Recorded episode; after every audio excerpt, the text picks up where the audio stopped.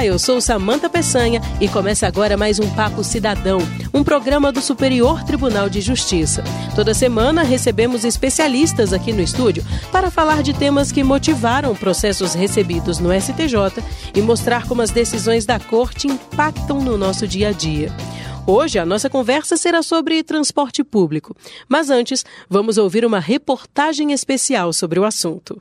O radialista Antônio Ferreira é cadeirante e conta a dificuldade que enfrenta todos os dias para usar o transporte público. O elevador vai até metade trava, ou às vezes não sobe, aí tem que descer todos os passageiros, isso gera um constrangimento para a gente. E não é só quem tem alguma deficiência que reclama do transporte público. O agente administrativo Alex de Souza relata os problemas que enfrenta. A jornada é estafante, na verdade, né? Tanto na ida como na vinda, né? Quando ele não quebra na ida, ele pode quebrar na vinda, como já ocorreu várias vezes, né? O defensor público, Rodrigo Duzinski, explica como a legislação prevê que deve funcionar o transporte público no país. O direito ao transporte foi incluído recentemente na Constituição Federal como um direito social e a, ao lado de outro elenco de direitos, como a educação, o trabalho, a fim de possibilitar que as pessoas tenham uma vida o mais digna possível. E o município ele pode prestar de forma direta ou de forma indireta através de concessão e permissão para empresas. É, no caso, vai, vai ocorrer um procedimento licitatório em que o poder público vai delegar essa função, essa prestação de serviço para uma entidade privada. É, dentre as questões de direitos, vai estar principalmente a questão do recebimento da, da, da, da tarifa ou do preço né, cobrado pelo bilhete do, do transporte. E uma série de deveres, dentre eles todos aqueles elencados no arcabouço legislativo, que são a prestação do serviço público eficaz, o direito de informação, Fábio Antinoro, da Associação Nacional de Transportes Públicos do Distrito Federal, explica como esse serviço é fiscalizado. A fiscalização parte geralmente do próprio governo em razão dos contratos com quem ele é, dá a concessão. Há inúmeras fiscalizações, não só da questão do contrato da prestação de serviço de transporte público, como fiscalização também de, da questão do trânsito do seu veículo, que também já vai para questões de é, trânsito dos departamentos de trânsito dos estados. E há também a questão do, do de, de, como está essa acessibilidade e essa decabilidade ao sociedade civil de uma forma geral. O radialista Antônio Ferreira afirma que ter o direito à passagem gratuita não resolve o problema. Hoje em dia o deficiente físico não fica mais dentro de casa, ele estuda, ele trabalha, ele tem família, ele precisa se locomover diariamente. E o governo, no seu entendimento, acha que dando a passagem gratuita já está todos os problemas sanados não é bem isso. O Justino Bastos, da Associação Brasilense de Deficientes Visuais, complementa. Nós buscamos não só o transporte, mas o acesso ao transporte também, como é, os pontos de ônibus acessíveis, um piso tátil, por exemplo, e várias outras, outras coisas que nos auxiliariam no dia a dia.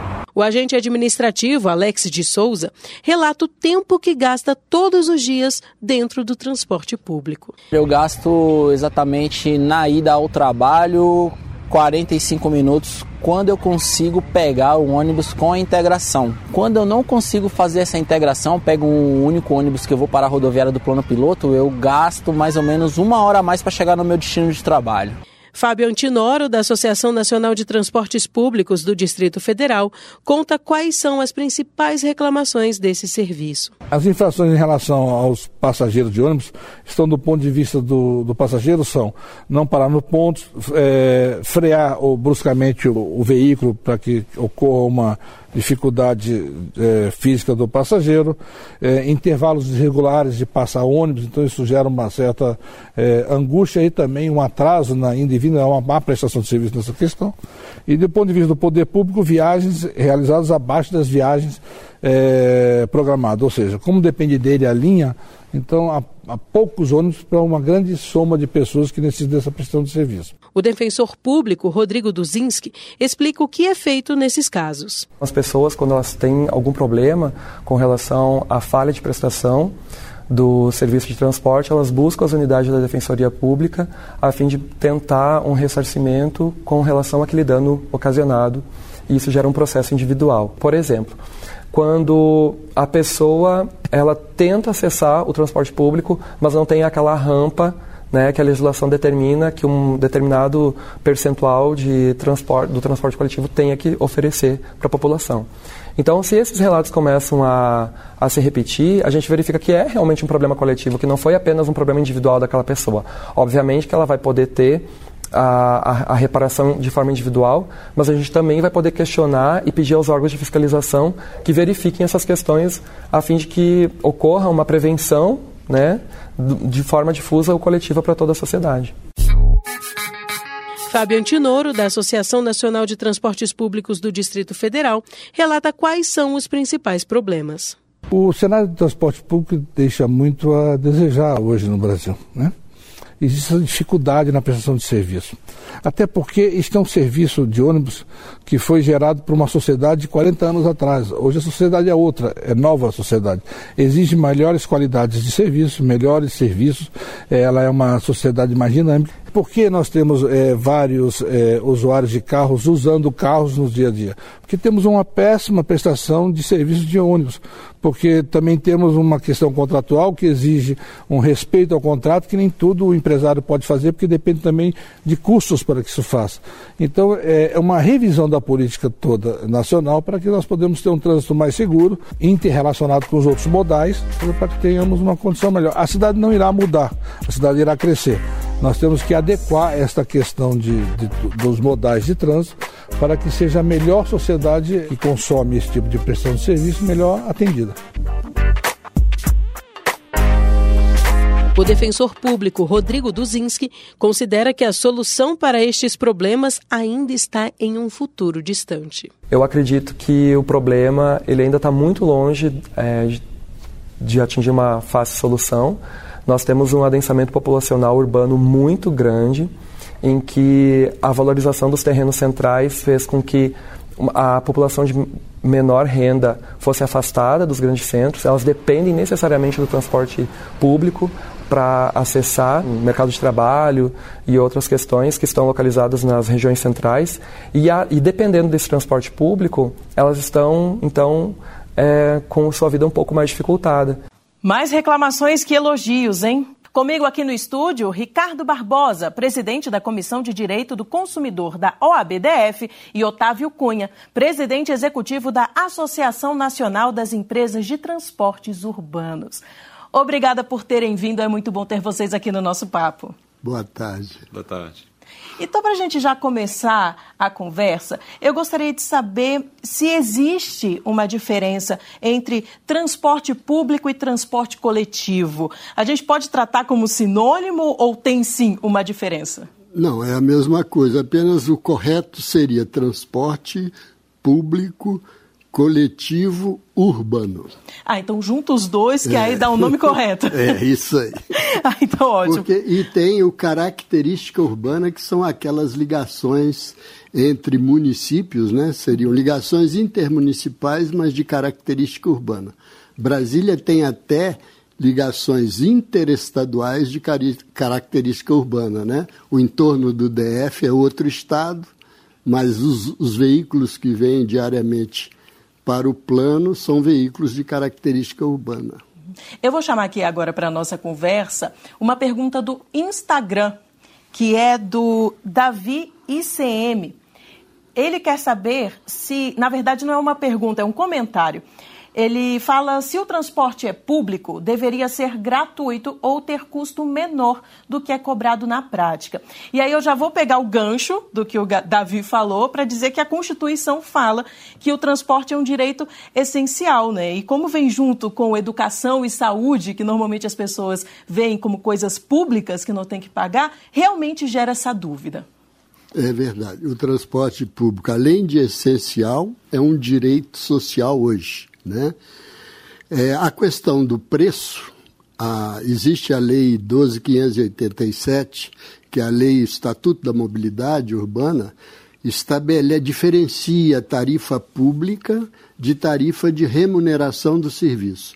A tarifa pública é aquela que é fixada pelo poder público, que o usuário paga, e a tarifa de remuneração seria a justa remuneração do serviço prestado, ou seja, a tarifa pública se ela fosse praticada, a lei fosse praticada, ela seria apenas uma decisão política do prefeito. Ela poderia ser muito barata e ter recursos extratarifários para pagar a justa remuneração do serviço prestado.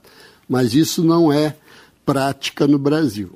E por que, que não, isso não é prática no Brasil? A questão, ah, o problema é, precisaria de ter fundos públicos para bancar esse serviço. O resto do mundo, na Europa, que tem serviço público de boa qualidade, a tarifa é 50% do custo é pago pela tarifa e o restante toda a sociedade, quem usa e quem não usa transporte paga alguma coisa para ter um transporte público de qualidade. No Brasil, a tarifa que é paga pelo passageiro é o único agente financiador do serviço. Por isso que tem essas distorções. O serviço é ruim e a tarifa não remunera adequadamente um serviço de boa qualidade. E como é que fica, Ricardo, para o consumidor, para quem usa esse transporte? Porque nós sabemos que algumas pessoas têm direito à gratuidade, não é? Sim. Quem são essas pessoas? É, a legislação prevê é, estudantes que teriam direito de fazer a inscrição devida para buscar o passe estudantil, é, pessoas diagnosticadas também com autismo, né? E determinado cidadão que também tivesse alguma é, portador de necessidades especiais. Poderiam buscar, mediante um cadastro prévio e a entrega de uma credencial para poder é, frequentar o serviço público. Não é? E você é, colocou o autismo como algo diferente de pessoas portadoras de necessidades especiais. Por que, que ele não se enquadra? Ele tem um regramento próprio, uma legislação própria e é, há toda uma previsão para o seu acompanhante. Inclusive, há uma previsão até para passagens aéreas, um desconto para que o acompanhante viaje é, remunerando um valor menor na passagem aérea. Então há uma legislação específica que difere dos portadores de necessidades especiais. Na verdade, os municípios é que têm essa a, que definem, né, que têm a competência de insta, é, é, legislar. legislar sobre transporte, né, e trânsito e ao mesmo tempo fixar essas gratuidades. No caso da, dos portadores de deficiência, né, você tem os, o deficiente físico, o sensorial e o mental. E essa legislação aplicada nos 3 mil municípios que têm transporte público organizado difere de um município para outro. Mas o autista não deixa de ter, pelo fato né, de ser um tipo de deficiência, ele tem direito a essa gratuidade. Mas fica o poder público local é, responsável por é, implementar essa gratuidade. E a questão do acompanhante é só para autista ou outros, outro, outras pessoas com outros tipos de deficiência também têm direito a esse acompanhante? É, deveria se verificar a condição específica dessa uhum. é, deficiência. Né? É, na maioria das partes, não, não haveria necessidade. Mas havendo a comprovação de um acompanhamento, a da necessidade do acompanhamento, é possível sim também conquistar. É, tem vários municípios que permitem, né, tem a gratuidade do deficiente e é extensivo ao acompanhante. Tem casos até de mais de um acompanhante, dependendo né, da necessidade da pessoa. Né? Certo. É, a Constituição também coloca que cabe aos municípios organizar e prestar diretamente e ou sob regime de concessão ou permissão os serviços públicos de interesse local e nisso o transporte está incluído, né? E coloca até que tem caráter essencial. Como é que funcionam esses contratos com os municípios? Bom, é, os serviços públicos hoje, antigamente tinham é, concessões e permissões precárias. Hoje, praticamente, em todos os municípios que têm transporte público organizado, já tem processos licitatórios. É feita um, um, uma chamada, né? É, lançados editais, e depois esses contratos são estabelecidos com os vencedores da concorrência pública. É ele que define no edital todas as características do serviço, que tipo de linha vai ser atendida, com quantos ônibus, a frequência desse serviço e a tarifa que será cobrada. Isso é uma atribuição, a competência é do poder público local, né, de organizar, fiscalizar e gerenciar o serviço. E nessa questão da tarifa, a gente vê que tem o uma mudança muito significativa de um período para outro com relação ao preço uhum. né, das passagens. Como é que isso é estabelecido, uma vez que está em contrato né, o valor da tarifa, mas quais são as outras questões que também influenciam nessa mudança brusca de tarifa? Bom, veja bem. Existe hoje uma planilha de custo que é utilizada nacionalmente, editada agora recentemente pela Associação Nacional de Transportes Públicos e pela própria Frente Nacional de Prefeitos e do Fórum Nacional de Secretários é uma metodologia de cálculo que permite a qualquer município calcular exatamente o custo do serviço. E o que é levado em consideração? A quantidade de veículos que vai ser utilizada, a quantidade de mão de obra, o, o preço dos insumos, né, óleo diesel, pneu, peças. E, uma, e um fator principal que pesa na tarifa é a quantidade de passageiros transportados. Nós temos um indicador de produtividade, que é o índice de passageiro por quilômetro, é o chamado IPK. Nos últimos 25 anos, o setor de transporte público, devido à falta de políticas públicas de transporte, de investimento em infraestrutura, onde o ônibus fica disputando espaço com o automóvel nos congestionamentos, nós perdemos, o setor perdeu 50% da demanda de, dos anos de 93 até hoje. Somente de 2013 a 2017, 25% da demanda foi é, deixaram de se usar o transporte público. Então, como o passageiro é o único agente que financia o serviço, quanto menos passageiro, maior será a tarifa. Então, tem esses casos de você ter uma inflação baixa, os preços evoluem, aumentam um pouco de um ano para outro, mas a demanda cai muito. Somente no último ano foi 9% que caiu a demanda. Então, isso pesa, é razão direta no preço. 10% de redução de demanda é 10% acima do valor da tarifa. Então, por isso é que existe hoje essa perversidade, né? Quem menos pode é que está pagando né, o, o, transporte público no Brasil. Uhum. Mas tem um limite, que, e esse limite tem que ser respeitado, um limite de aumento para também o consumidor não ser lesado, Ricardo? Sim, há, é, em qualquer tipo de tarifa a gente tem que ver uma razoabilidade. Não adianta a gente também é, propor determinada tarifa em que inviabilize o serviço público. Então é um direito do cidadão gozar desse serviço público do transporte. E muitas vezes entram em medidas judiciais tentando buscar reconhecer a planilha, uhum. ver se realmente os custos estão dentro daqueles percentuais, na eventualidade de buscar uma revisão. Que por vezes, o doutor Otávio também pode falar, é, tem determinados é, governantes que decidem até subsidiar a passagem, é com a finalidade de tentar trazer um valor mais acessível à população. É o caso de São Paulo, por exemplo, que o, o custo do transporte em São Paulo é 8 bilhões de reais por ano, no município de São Paulo. E a prefeitura banca hoje 3 bilhões com recurso do orçamento, prejudicando o investimento em outras áreas. Brasília financia 50% do custo do serviço. 50% é o usuário que está pagando e 50% é o, o, o DF, governo. o governo do Distrito Federal que banca. Né? É, Brasília tem características muito distintas de outros lugares, né? porque tem essas viagens pendulares, né? É, a área do entorno mora muita gente, vem aqui só trabalhar e retorna à tarde. Né? Então, você precisa de uma grande frota para trazer as pessoas de manhã e depois só levar à tarde. Né? Uhum. Então, isso aumenta muito o custo do serviço, porque não há uma produtividade né, do equipamento. Né? Certo.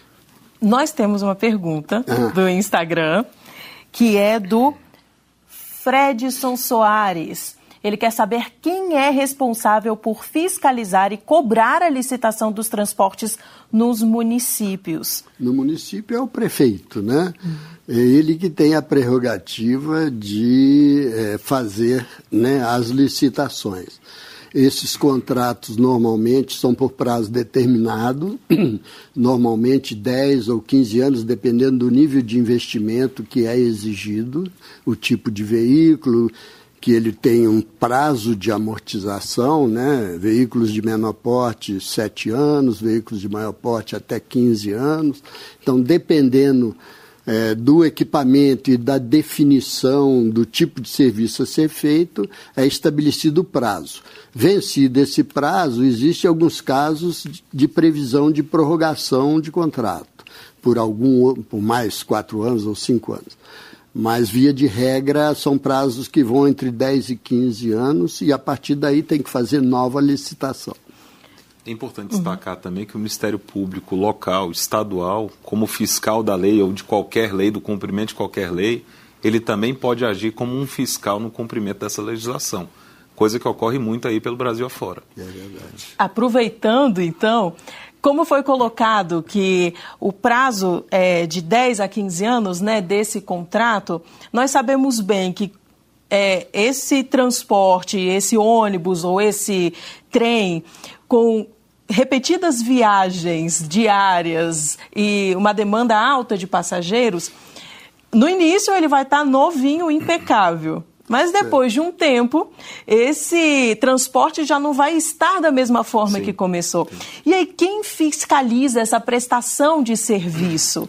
No, nesse caso, por exemplo? É o poder público, o poder público local, né, os municípios, aqui no caso de Brasília, né, o governo do Distrito Federal, que tem um organismo né, que cuida, né, o DFTrans cuida é, de fiscalizar, gerenciar e definir né, tudo, todas as regras para é, esse serviço acontecer. No caso da, da, da, da substituição dos veículos, né, que foi a sua indagação, Aqui no GDF, com cinco anos, os veículos terão que ser substituídos. Já está na época agora. A licitação foi há cinco anos, todas as empresas já foram notificadas que vão ter que substituir a frota. Né? São mais de 3 mil ônibus que deverão ser substituídos agora, é, porque já venceu o prazo né, da idade estabelecida, a idade máxima estabelecida para rodar aqui. Né? No caso do trem, não. O trem é um equipamento de, que tem durabilidade maior. Né?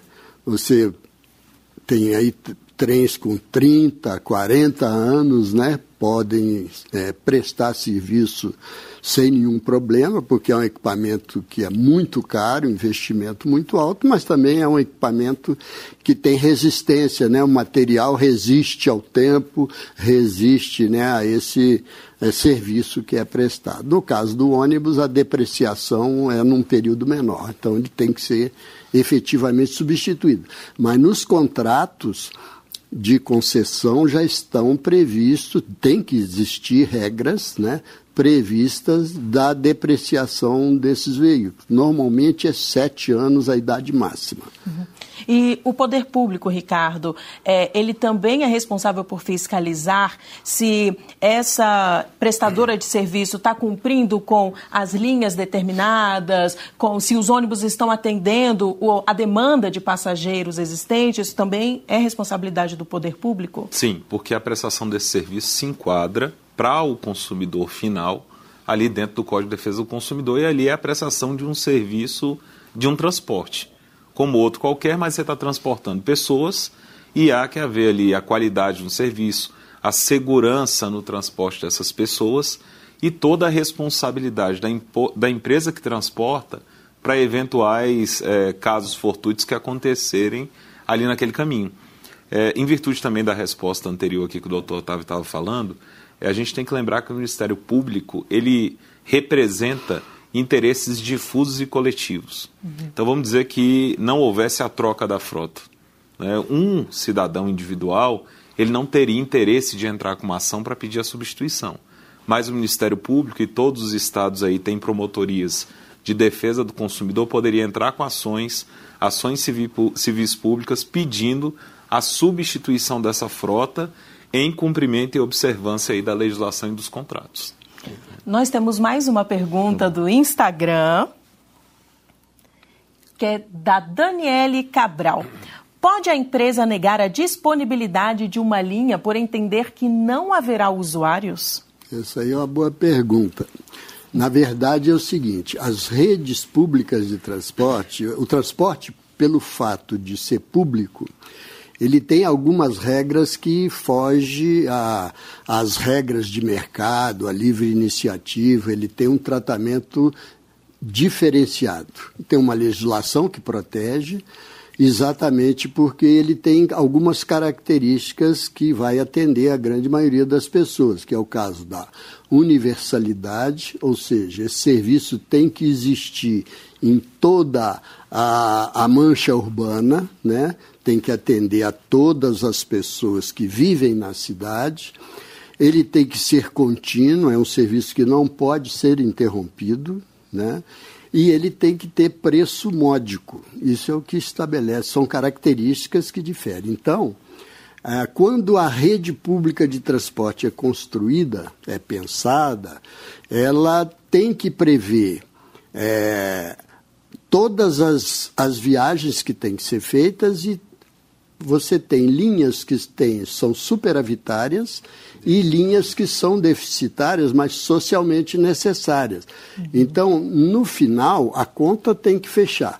Então, o poder público regula, calibra né, os diversos serviços de maneira que soma um serviço deficitário com um superavitário e, no final, há um equilíbrio na prestação do serviço. E a empresa não tem desculpa para deixar de atender um bairro que tem poucos passageiros. Da mesma forma, se tem o serviço noturno, que carrega muito poucas pessoas, mas ele é necessário para atender as, as, necessidades das pessoas, não há justificativa para ele não ser realizado. Tenha passageiro ou não tenha, faça chuva ou faça sol, o serviço tem que ser prestado. Porque essa equação econômica ela é pensada quando as redes são construídas. Né? Então, a empresa não tem prerrogativa de se recusar a fazer serviço. Ela é obrigada a cumprir um contrato que estabelece toda a regra do jogo. É o custo da atividade econômica e é o ônus e o bônus que vem. Né? Eu não posso escolher só as melhores linhas né? e dispensar a população que às vezes mora em locais mais longe ou que não haja tanto movimento.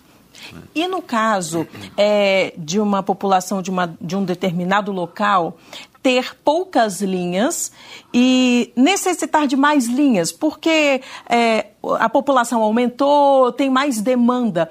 Como é que essa população pode solicitar que seja atendida por mais linhas? Existe essa possibilidade? Respondendo? Bom, que aí está mais específico. Com certeza, Otávio.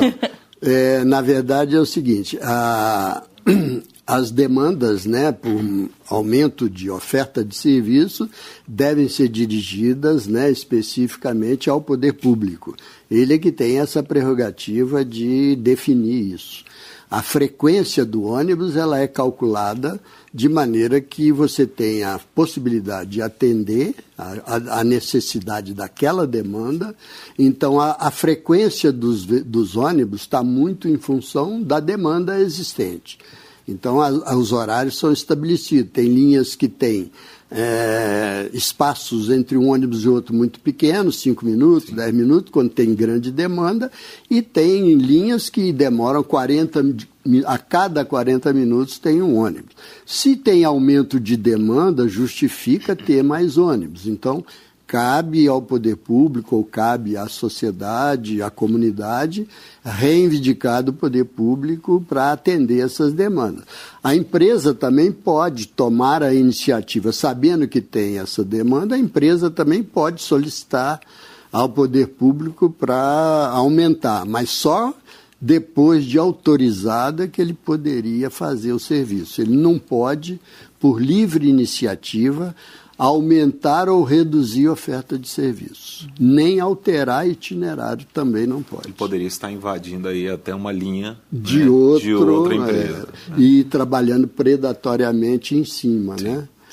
Eu queria falar uma coisa que me fugiu na hora quando você falou do preço da passagem, que é a questão das gratuidades que nós temos no Brasil.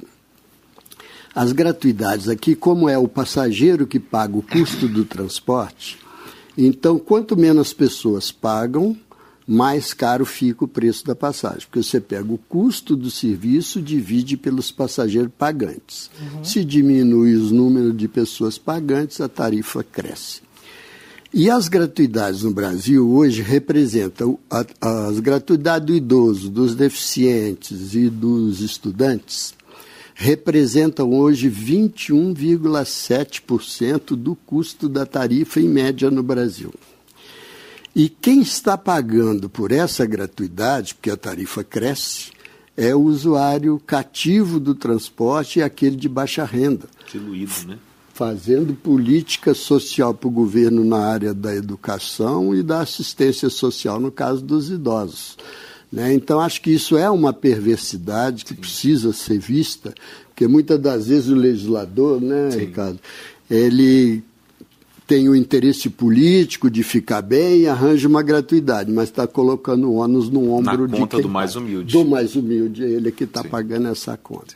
Então isso é uma coisa que a gente precisa debater com a sociedade para cobrar que o próprio governo tem, por exemplo, na, o Fundo Nacional da Educação, ele banca a, o transporte na área rural. Escolar. É total, é, área, é, área rural. O, o, estudante da área rural não paga passagem, tem ônibus, tem um programa de ônibus novos, o governo compra para o município para ofertar esse serviço. A gente acha que poderia isso, esse benefício, ser estendido também para o estudante da área urbana, né? com os recursos do Fundo Nacional de Educação. A mesma coisa do idoso, né?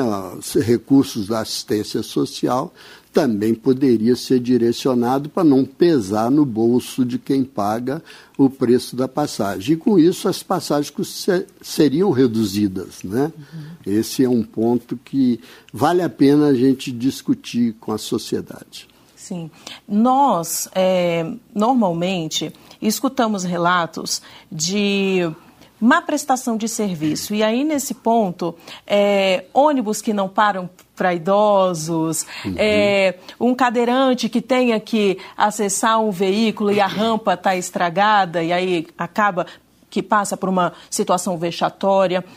Quem é responsável é, por esses danos que podem ser causados por má prestação de serviço? O Estado ou a empresa que é responsável por essa linha e por, esse, por essa prestação? A priori, a priori, a empresa é a responsável. Né? É, de um atraso de uma linha ou de não parar para um determinado uhum. passageiro. Perfeito. E a gente tem algumas teorias que vêm sendo desenvolvidas, como exemplo a teoria do desvio produtivo. Quando a gente perde algum tempo para resolver um problema que foi causado pelo outro. Né? Então imagina que aquela empresa de ônibus é, não está passando mais na linha que ela deveria passar, no ponto que ela deveria passar, e eu estou faltando meu emprego, ou chegando de maneira contumaz atrasado. Mediante prova, mediante a comprovação em juízo, essa empresa responde. Eventualmente, ela poderia, numa condição regressiva, dependendo de qual é o dano, discutir depois contra o Estado uma eventual indenização desses valores. Né? Eu acho que o Ricardo tem razão. É, a responsabilidade, a, o, a empresa tem obrigação né, de atender toda a demanda que está. Ele tem, os ônibus têm que atender a chamada né, de parada. Ele não pode, seja para conduzir uma pessoa que não vai pagar a passagem, né, no caso da gratuidade, seja qualquer outra pessoa. Então, isso é um problema, é uma responsabilidade da empresa, né, que está prestando um mau serviço e ele não é pago nem remunerado para não carregar ou deixar as pessoas paradas no ponto. Isso é uma coisa que irrita, é, isso é, representa uma má prestação de serviço que a gente não pode aceitar. Né? Essa questão do também do elevador que não funciona, também é responsabilidade da empresa fazer a manutenção deles. Ah, o poder público também ele pode fiscalizar. Você tem é, como é os telefones nos ônibus, né, que estão visíveis para reclamações de usuários de que foi deixado na parada, que o elevador não funcionou, ele pode reclamar porque provavelmente a empresa será multada. Existem penalidades que o poder público impõe no caso de descumprimento dessas cláusulas contratuais, né? Uhum. a gente pode até também discutir um pouco, Ricardo, que uhum. é que a, uma das características das concessões né, públicas no Brasil são as concessões comuns. E as concessões comuns, na própria lei de, é, de concessões, ela garante a, a, o equilíbrio econômico do contrato, mas também dá ao poder público o direito de não cumprir contrato por a bem do interesse público. E isso tem sido muito utilizado. do rei. É, o, o, fato do príncipe, é. né? Então, esse, essa situação é uma coisa que a gente vem discutindo, essa insegurança jurídica de contratos no Brasil. Porque estamos convivendo num período de baixa, né? desemprego, congestionamento, aumento de custo, fuga de demanda uhum. e preço alto. Hoje nem os empresários querem aumentar a tarifa não, porque há mais fuga de passageiros. Né? Nós estamos trabalhando é, na pior situação, vamos dizer assim e ainda o mínimo não é respeitado, às vezes, pelo poder público, causa um mal maior. Demora né? no repasse. Demora no repasse, não Sim. faz o aumento na época Sim. correta. Então, essa é uma questão que a gente tem discutido, de talvez vai ter que mudar essa equação de contrato, a forma de contrato, e que as empresas possam assumir também é, nesse regime das PPPs. Sim porque na PPP você envolve também, o poder público tem uma dose muito grande de responsabilidade né, da manutenção disso, inclusive com é, constituição de fundo garantidor para a execução dessa atividade durante todo o contrato. E nas concessões comuns não existe essa regra. Nós temos mais uma pergunta Vamos do lá, Instagram, que é do Albuquerque. Assalto de celular no ônibus responde a empresa concessionária? E aí, puxando da pergunta do Albuquerque, não só assalto de celular, mas qualquer agressão que venha, que o, o, passageiro venha a sofrer por conta deste assalto, por conta né, dessa violência, é a concessionária que responde? As empresas vêm a cada dia se modernizando. A gente vê aqui, é, no caso do Distrito Federal, a gente poderia dar como exemplo e já existe em outros estados a instalação de câmeras dentro da, dos ônibus, com a finalidade de trazer uma sensação de segurança maior e, além disso, poder trazer à empresa as informações necessárias, se aquele furto ou aquele roubo aconteceram nas dependências, né? O consumidor pode alegar que houve um furto ou ele achar que houve um furto. Mas a priori a gente já tem alguns bons precedentes de que a prestação do serviço de transporte tem que vir junto com o direito de estar seguro de ir e vir até o local que foi previamente avançado. Ali é um contrato verbal, né, que, em que eu pago a passagem e ingresso ali no ônibus, em que eu tenho que ser transportado com segurança. Então, é passível e já há condenações de pessoas que tiveram sabores é, durante a prestação desse serviço, porque a gente não pode confundir é uma concessão do Estado, mas na prática, no desenvolvimento do serviço, a responsabilidade é da empresa de transporte. Uhum. Né? É, essa é uma questão assim. É, a legislação estabelece isso, mas é um, é um pouco perverso isso, porque essa, essa ideia da, da garantia da incolumidade do, do passageiro dentro do transporte público, ela vem lá do trilho que tem segurança própria, né? tem todo um, um outro aparato, tem um, como é, atributos né, de um transporte de excelente qualidade, e é mesmo, né?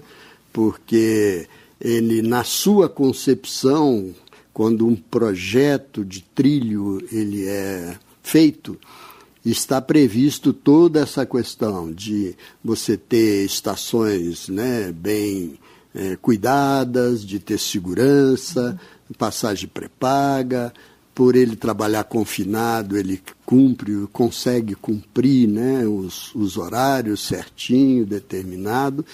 É, e, é, e toda a programação de manutenção, tudo isso está previsto, essa equação financeira, no projeto.